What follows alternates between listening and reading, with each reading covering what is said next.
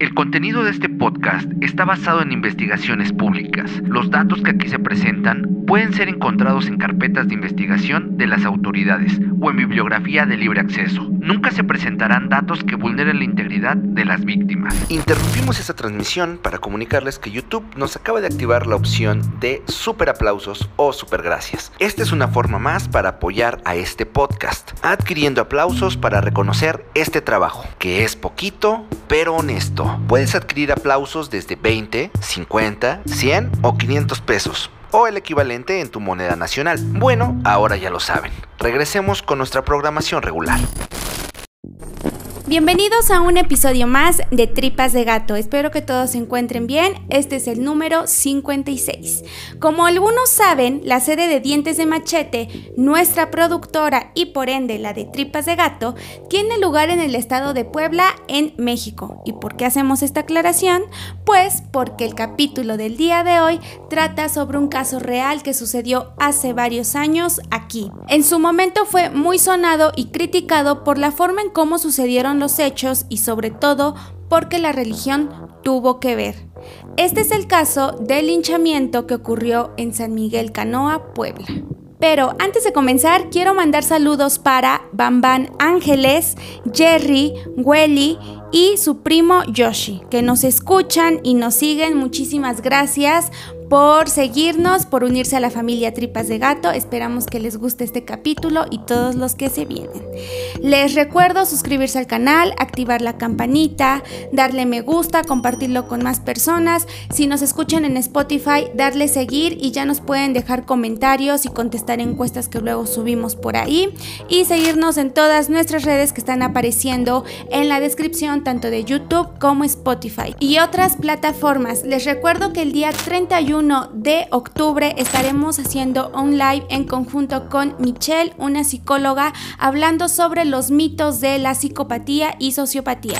Estará muy bueno, así que pendientes, en Instagram estaremos subiendo información al respecto. Ahí les avisaremos por dónde será, no será en nuestro canal, pero atentos. Sigan todo lo que hace Dientes de Machete, el BMBR Podcast y ya no hay más noticias. Si se perdieron el live anterior del especial Noche de Brujas 1, de Tripas de Gato, lo pueden ir a checar porque ya está arriba.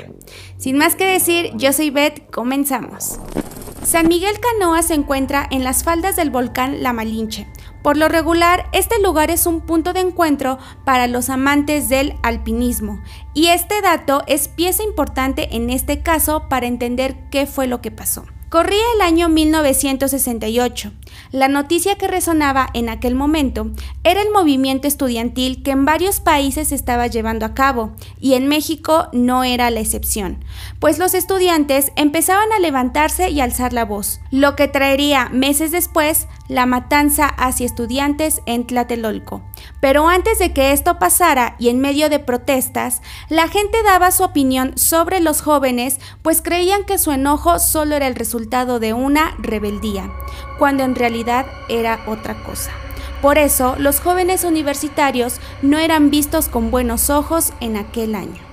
En conjunto con esta situación que se estaba viviendo, el 14 de septiembre de dicho año, un grupo de 11 personas, entre estudiantes y trabajadores de la Benemérita Universidad Autónoma de Puebla, tenían intenciones de escalar la Malinche, pues solían practicar esta actividad. Se reunieron en el edificio Carolino, en el centro de Puebla, para emprender el viaje, pero de último momento solo llegaron cinco personas. Ellos eran Julián González, el líder que tenía experiencia en esta actividad y quien la practicaba con regularidad, Ramón, Jesús, Miguel y Roberto. Eran las 6 de la tarde y las condiciones climáticas estaban dificultando que siguieran su camino. Por ello, buscaron un lugar en el cual pasar la noche cuando llegaron a Canoa. Los habitantes no veían con buenos ojos a estas personas extrañas, por lo cual les negaron un techo. Los cinco jóvenes decidieron dirigirse a la iglesia custodiada por soldados con armas, los cuales les preguntaron que quiénes eran y que debían identificarse. Julián respondió que eran estudiantes de universidad y que solo buscaban un lugar donde pasar la noche para que el día siguiente siguieran con su camino. Pero la palabra estudiante fue lo que resonó para que fueran vistos como malas personas. En la iglesia también les negaron ayuda, sobre todo por indicaciones de Enrique Mesa, el sacerdote. Los jóvenes siguieron con su camino, pero cabe destacar que en aquellos años la mayoría de gente hablaba el náhuatl, una lengua indígena, por lo cual la comunicación resultaba aún más difícil. De hecho, al día de hoy se sigue hablando esa lengua, solo que con menos frecuencia. Ramón y Jesús intuían que el ambiente estaba tenso y les decían a sus compañeros que mejor se fueran a otro lado. Se sentían incómodos ante la negatividad y desconfianza de las personas. La insistencia fue tal que sus compañeros dijeron que se irían pero lo dejarían todo con una moneda al aire, para ver si se quedaban o no. La respuesta fue que se quedaron en canoa. Siguieron buscando entre las calles alguien que les pudiera dar un techo donde quedarse aquella noche, hasta que para su fortuna encontraron a una familia que iba caminando y hablaba castellano. Julián se acercó a ellos y habló con Pedro, el padre de familia, quien le dijo que estaba de visita en aquel lugar, pues su hermano Lucas ahí vivía y ellos venían del Estado de México. Les dijo que con ellos sí se podían quedar aquella noche, y todos se dirigieron con él. Mientras comían, él les platicaba por qué la gente no era amable con gente ajena al pueblo. Dijo que la culpa era del sacerdote Enrique, pues lo único que le metía a los pobladores eran ideas de miedo y mentiras. Lucas estaba inconforme, pues parecía que nadie veía que gran parte del dinero destinado para obras públicas era desviado por el cura. Incluso dijo que Enrique prefería un pueblo ignorante, así no le pedirían cuentas. Esto hizo que estuviera en la mira de Enrique. Mientras ellos seguían platicando, las campanas empezaban a sonar con insistencia y el ambiente se ponía tenso. Algo que debemos entender en esta historia es que en este lugar no había acceso a periódicos o medios de comunicación, todo era autorizado por el cura. Él manejaba la información política a su conveniencia, metiendo ideas de demonios y comunismo para fomentar la ignorancia y sobre todo miedo. Derivado de esto, se decía que la autoridad no era la que manejaba el pueblo, sino el cura. Las campanas seguían sonando con insistencia y para Enrique era una buena oportunidad de quitar del camino a Lucas, o al menos así lo pensaba. Así que empezó a difundir por el altavoz comunitario un mensaje que dejó a los jóvenes helados. En la casa de Lucas hay comunistas y están dando propaganda. Por ello citaba a la gente para que se reunieran y se dirigieran a dicha casa para sacar a esos estudiantes que según él solo venían a asesinar, robar tierras y mujeres. Como lo que decía el cura siempre era ley, alguna vez había comentado al pueblo que cualquier persona ajena a éste eran enemigos que no creían en la iglesia y por tanto no traían algo bueno que ofrecer, pues eran el demonio disfrazado. Solo querían ir en contra de su religión y por eso confiaban en lo que el cura decía. Esta vez no sería la excepción. Acudieron al llamado, armados con palos, machetes y hasta armas de fuego empezaron a dirigirse a la casa de Lucas mientras gritaban que los jóvenes eran asesinos y ladrones. Cuando la turba enojada llegó a la casa de Lucas, él fue el primero en salir y trató de calmar la situación.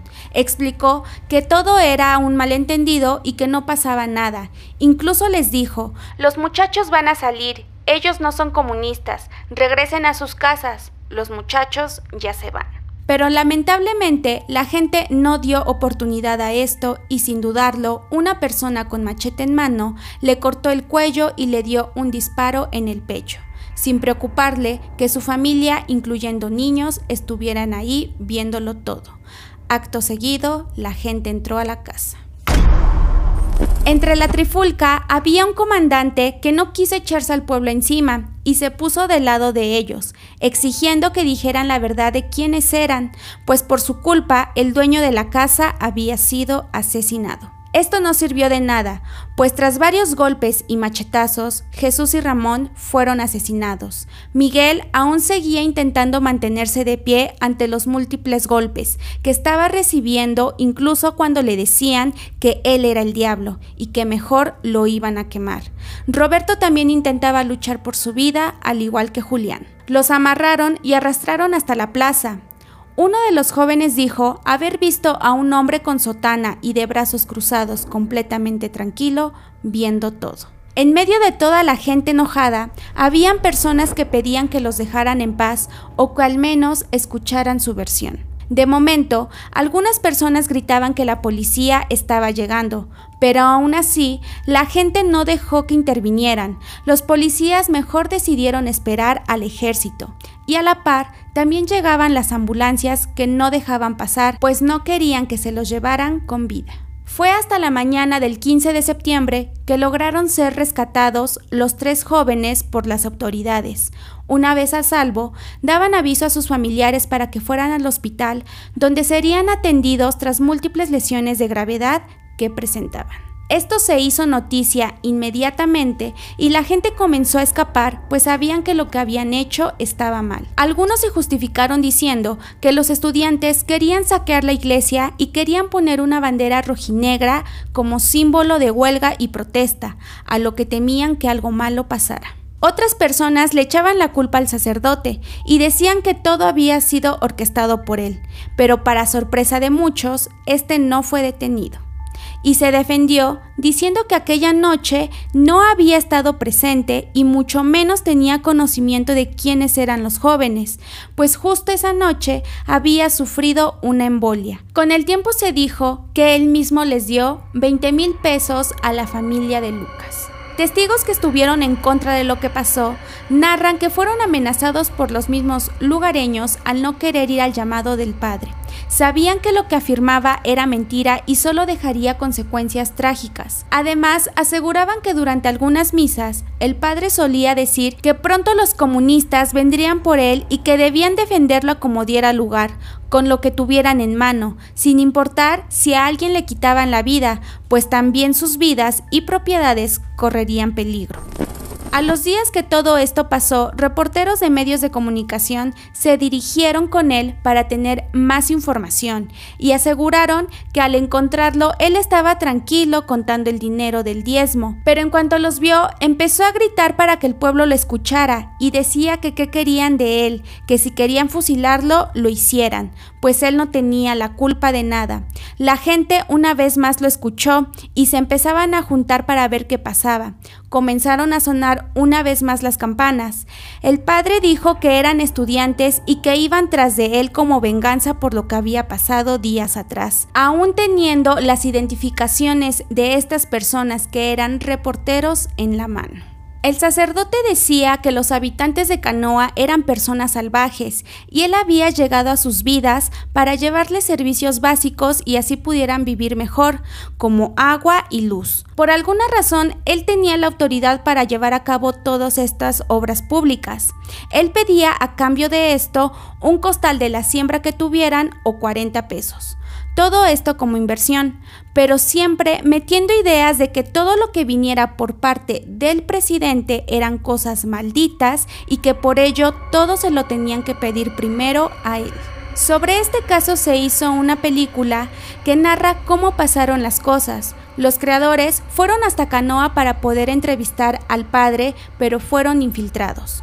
Cuando se pusieron en contacto con él, dijeron que su actitud era negativa y retadora, Prueba de esto, el padre puso un arma de fuego en medio de los jóvenes como símbolo de amenaza. En cuanto tuvieron lo que necesitaban, volvieron a su auto y se fueron. Aseguran que de haber sido descubiertos que llevaban micrófonos y grabadoras, algo malo les hubiera pasado. Una vez estrenada la película en 1976, los habitantes la criticaron, pues decían que esto solo les sembró fama de ser malos, asesinos y que además los actos que mostraban no habían pasado así. Ya nadie quería acercarse a aquel pueblo por miedo a que los confundieran y que también acabaran con sus vidas. Los sobrevivientes intentaron seguir con su vida. Miguel y Roberto empezaron a dar pláticas sobre lo que les pasó, poniendo como principal punto a tratar el fanatismo que a veces ciega a las personas y las hace cometer delitos. Julián, por su parte en el año 2018, narró todo lo que había pasado aquel día y dijo no guardarles rencor a los pobladores, pero que nunca más volvería a aquel lugar. La esposa de Lucas, testigo de su muerte, identificó a los culpables que asesinaron a los jóvenes y a su esposo, lo que le trajo acoso y amenazas por señalar quiénes habían sido. Nunca tuvieron justicia. Con los años, los hijos de esta pareja fueron contando la historia y aseguran que, aunque ellos no les tocó directamente los hechos, pues eran niños, jamás guardaron rencor aún sabiendo quiénes eran los agresores, pues cuando ya tenían conciencia de que lo que habían hecho era malo, ellos ya estaban muertos. La hija de Lucas asegura que siempre fueron segregados y criticados por todos. Piensan que el haber ayudado a los estudiantes fue la causa de una mala impresión social y con respecto al sacerdote, nunca fue culpado de lo que incitó y solo fue cambiado de pueblo.